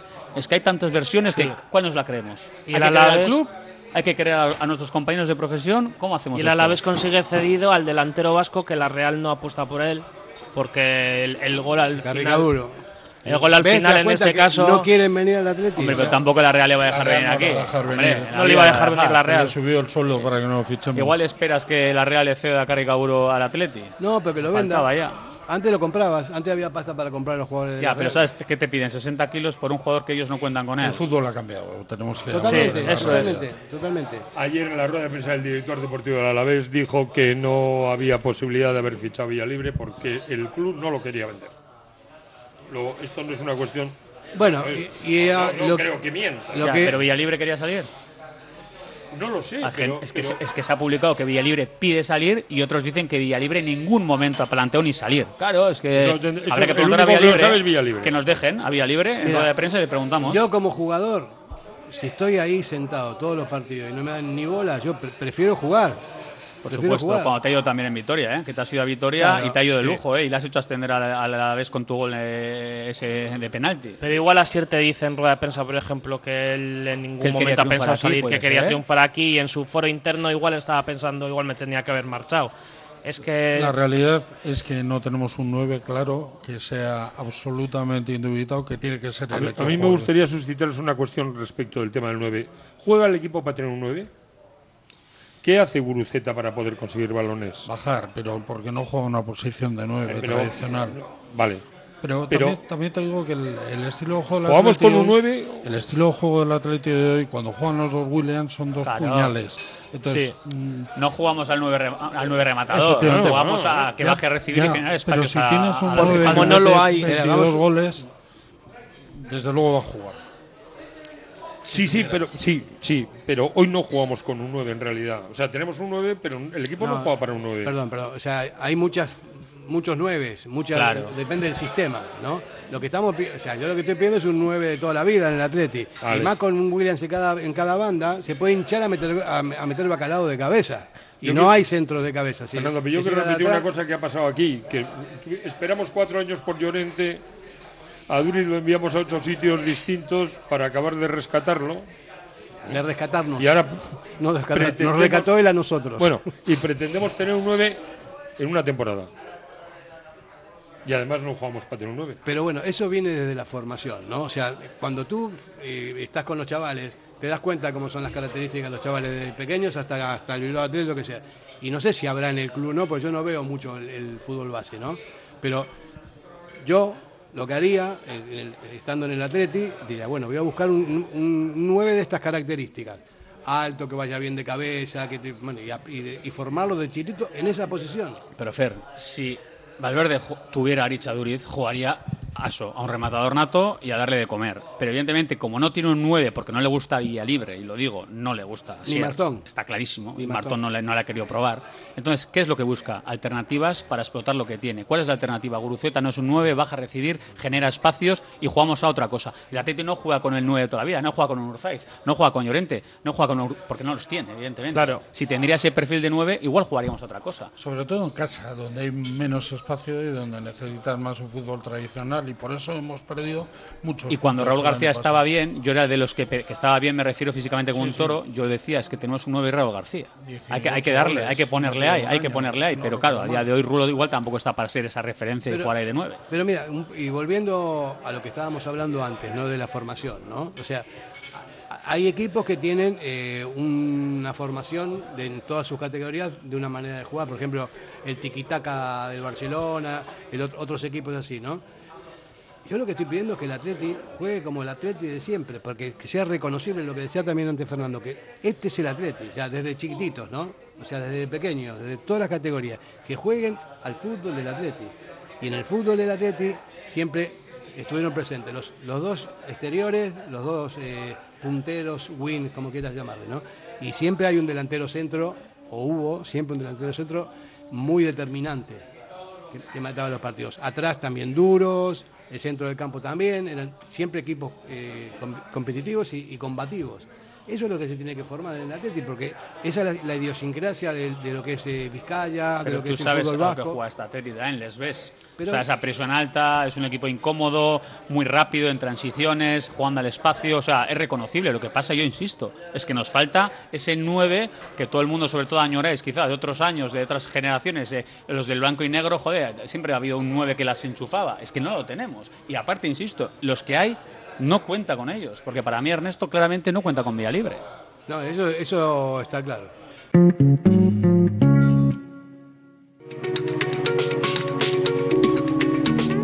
Si quieres ahorrar en tu factura de la luz, pásate a la energía verde. ITK Instalaciones Tecnológicas te instala placas solares en el tejado de tu casa, de tu comunidad o de tu negocio. Y si tienes coche eléctrico, ITK Instalaciones Tecnológicas te instala el cargador en tu garaje, donde tú vives, donde tú trabajes, donde tú lo necesites. Pide presupuesto sin compromiso. ITK Instalaciones Tecnológicas. Contacta en el 698 959 748 o en la web itkonline.es.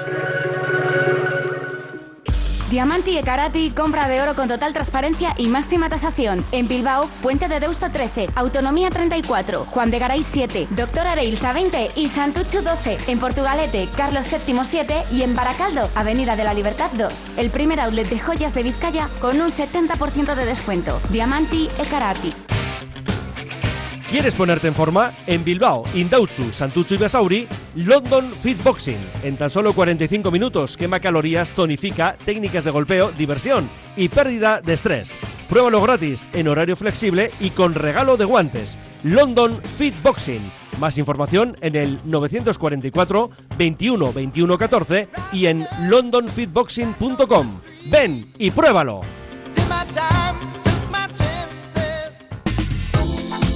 ¿Te apetece comer bien en Basauri?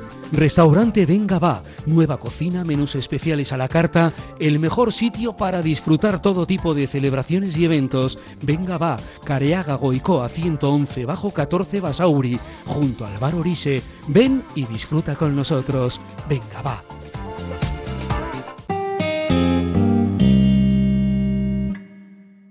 Bueno, lo que nos espera a partir de ahora en la liga es el Cádiz el sábado a las 2 de la tarde en San Mamés. Hora de rabas. ¿eh? Hora de rabas. De Rabas. Eh, después eh, vamos a jugar a Vitoria contra el Alavés, el Getafe en casa, entre semana, que me- hoy me que estaba comentando Gusta. Luego vamos a, a Donosti, viene la Almería y el otro parón, el segundo parón, después de uno, dos, tres, cuatro, cinco partidos, otro parón. No me hagas cuentas de la lechera ahora, ¿eh? me digas que es asequible. y- No, no, no, No, pero realmente lo son. ya sé que vais a decirlo. No, no, no, no, no. Está demostrado que no hay garantías de nada, pero el año pasado los partidos asequibles de Vinieron fuera al de principio. casa vinieron al principio y desde luego no es comparable. Y cinco en casa fueron. Y cinco en de casa. ocho. Pero el, el equipo tiene que mantener la tendencia y si mantiene la tendencia, buena parte de sus partidos son asequibles. Sí, que sí, que sí. el de la Real. ¿Por qué hay tantos parones por la selección? Sí, estamos en clasificación de Eurocopa. Sí, sí. Joder, qué ¿Cómo, te vienes Estamos arriba, en Julián? clasificación de Eurocopa. Dice que el de la Real también es asequible. ¿Por ¿eh? qué no? No, no, que sí, que sí, pero a ver. No, no, alguien. eh, me- ¿Por qué no? ¿Que qué te has venido arriba? No, no, porque no, ves, no. Porque ¿Por estamos qué ahí no? ya con el chip de, de que nos venimos arriba. Hasta el otro día, hasta el otro día la Real creo que yo personalmente creo que ha venido notando esa baja de sobre todo de David Silva. La va a en tener, ese- y la va a en- tener. En ese rombo Y- centro del campo que tenía. Antes ya buscado otra y alternativa. perdonarme, este año tiene mucha exigencia en las distintas competiciones. Claro. ¿eh? Sí, sí. El año pasado no estaba igual. Otra cosa que le va a pasar también a y, Osasuna. y aún ¿eh? así tiene un plantillón Y, y creo, impresionante. y ¿eh? creo que por ahora está por detrás de nosotros, ¿no? O sea, Sí, que- bueno, estamos eh, prácticamente Sí, hemos debutado un en septiembre, punto. eh, o sea, tranquilité, ¿no? un punto, No, no, sí. pero Mira, era yo estoy una viendo, broma. no, no quiero sacar pecho, no, ni quiero ser fantasma. Cádiz, a la vez, Getafe, Reala y Almería. Son 3 por 15, 15 puntos. 15 puntos. Y yo estoy totalmente de acuerdo, Fernando. Y Y, además es que no acabo de entender por qué no convertimos su partido del año en nuestro partido del año. Nah, No, no, merece la pena, ¿para son qué? tres puntos más. No, no, ya son tres puntos más precisamente por eso. Para Contra Julián no son tres puntos más, como veis. El No, partido, no, para mí año, tampoco. el partido del año siempre es contra el Madrid. El partido del año O es contra no el Madrid. Pero Sí, para mí sí. tampoco. Bueno, son pues partidos la cara, grandes Por No, eso no hay ningún motivo ni para no ganar uno más pequeño. Pero, pero no podemos obsesionarnos, ni mucho menos. Claro. lo hemos hecho. Y no, Pero- nos ha ido No, mal. no, no. Y no nos ha ido mal. Asumimos que con el Madrid podemos perder. Yo con la Real no puedo asumir que puedo perder. Pues a día de hoy en Anoeta lo normal es, eh, viendo estas últimas seis temporadas, lo más normal es que palmes. Ese es el error. No, no, el problema es que no es lo error. reconozcáis. Los que parece que os duele reconocer que la Real está por encima de nuestro uno, dos y hasta tres peldaños. No, no, no, no. Es que es lo que hay. No, no, no. Está bien, un poquito, pero no, te vengas arriba. No, no, no, no, es que sabes lo que peldaños. me da mucha rabia, que la gente tiene una, un algo hacia la Real Sociedad que le cuesta reconocer que la Real nos ha pasado por la derecha, por la izquierda y creo que dos veces. Pero, pero es que Entonces, es otro, que no es- pasa nada. Es otro modelo. Yo es que Pero- no le daría pero- tanto valor. Pero la gente en Bilbao, en Vizcaya y en el mundo atletisale le cuesta asimilar que la Real nos ha pasado. ¿Y qué más da que la Real te vaya a pasar por encima? Pero, Eh, pero no es verdad. por eso Es es un verdad. reto ganar. Pero, pero no es verdad que nos ha pasado por encima. Hombre, realmente eh, no tienes más que mirar los dos últimos años. Vale, por pues ya ejemplo. está. Es que es lo pero, que hay. Pero que a mí no me obsesiona que me pase la Real. Ni a mí. Lo que me obsesiona es que estemos arriba. Nada más. La Real es un equipo más. Y que no se nos olvide que llevamos seis temporadas sin pisar Europa, ¿vale? O sea, que algo, más de uno sigue creyendo que somos, eh, no sé, un equipo europeo, que vamos eh, a Manchester, que ponemos de pie a todo el mundo. Eh, a ver, eh, somos un equipo a día de hoy en la liga que está dándose, si me permitís, de hostias por intentar entrar a Europa y no hay manera. O sea, que un poquito los pies en el suelo, humildad y tranquilidad. Ven, yo creo que hemos empezado esta, esta tertulia hablando de la necesidad de que el socio y el aficionado del Atleti asuman la realidad del club, sobre todo después de la rueda de prensa de ayer. Eh, y eso forma parte de eso. Pero hay otra cosa asociada al fútbol, que es la ilusión. Bien, pero no, no, no el, el ser bravo, porque tú también No. como has enfocado el partido contra la Real, era como que nosotros no. somos, bueno, aquí No, los dioses del mundo. No hay motivo para no poder ganar. Por supuesto que no, pero hoy en día el Atleti puede ganar cualquiera y puede, y puede perder con cualquiera, ¿eh? exactamente. Y sobre la base de la ilusión, podemos ganar a cualquiera. De hecho, han pasado las dos contra cosas. cualquiera, Han pasado las dos cosas. Bien, efectivamente. Eh, yo, eh, de verdad, eh, o sea, estoy contento con los siete puntos, lo he dicho, pero también soy cauto, ¿eh? porque sigo diciendo que este equipo atrás me sigue transmitiendo pocas Sí. garantías. Cuando que vamos a ir a más, por supuesto. Yeray, y por eso quiero recuperar a mucho. Yeray y quiero recuperar confianza. Día a día y partido a partido, como dijo el otro. Eh, el primero, el Cádiz, que el Cádiz también tiene siete puntos y creo que ha arrancado bastante bien la liga. Y luego, y luego no vamos a meter cuidadín. cuatro goles como el día del Betis. Va a pasar como el día del Mallorca, que eso es el Atleti. Que tengas, tengas, tengas y lo normal es que no las enchufes. Entonces por eso tenemos que estar atrás, como Miuras, Y acertados arriba. Y darle. Y acertados arriba. Y blindarse Mamés. Eso es fundamental. Lo- eh, sí es verdad que la, la Real nos pasó, porque estaba mejor que nosotros en los últimos, en los últimos años, pero también por las circunstancias. No, no es una, una cosa directa, son circunstancias indirectas que hacen que la Real pueda fichar un montón de extranjeros a, bajo precio y, o, medio precio y, y no es igual que antes que había dos extranjeros nada más y el Atleti, y la Real de, igual a igual con jugadores de su cantera la nuestra siempre los pasábamos por encima. Ahora nos pasaron por el costado, pero por una cuestión económica más que deportiva. Bueno. Y, y porque lo han hecho bien. Eh, claro. Fer, Es decir, 60-40, ¿eh? Generalmente manejan el 60-40 la Real, 60 de casa, 40 de fuera. Lo intentan respetar. Sí, a veces se les, suele, se, se les suele ir un poco, pero respeta. Pero los- Zubieta también funciona Pero bien. los y- 40 son muy buenos. Pero los Bien, 40 eh, son y los claves. 60 también, ¿eh? Sí, Ah. pero los, si nosotros tuviéramos la capacidad de responder en el mercado con inmediatez a las carencias que tengamos, es que yo creo que como bloque somos mejores, como bloque. Otra cosa es que nos marcan Quizá hay otra- algunas diferencias de calidad No, y, el, arriba y el gol se paga. y el gol se paga mucho, Pero el bacalao. es el dinero, ¿eh?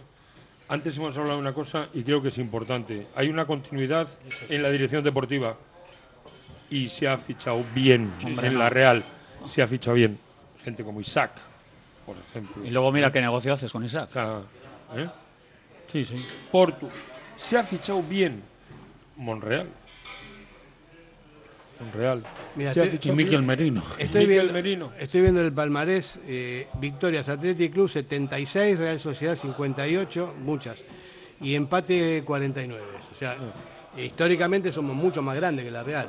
Lo que pasa es que lo que está cambiando es la circunstancia del fútbol mundial, que hoy por hoy es un negocio. Es un negocio Pero Fernando, es que en ese palmarés llevamos 20 o 18 años que la Real juega otra cosa. Sí. Por lo tanto, mm, es que compararlo es muy difícil, son peras con manzanas.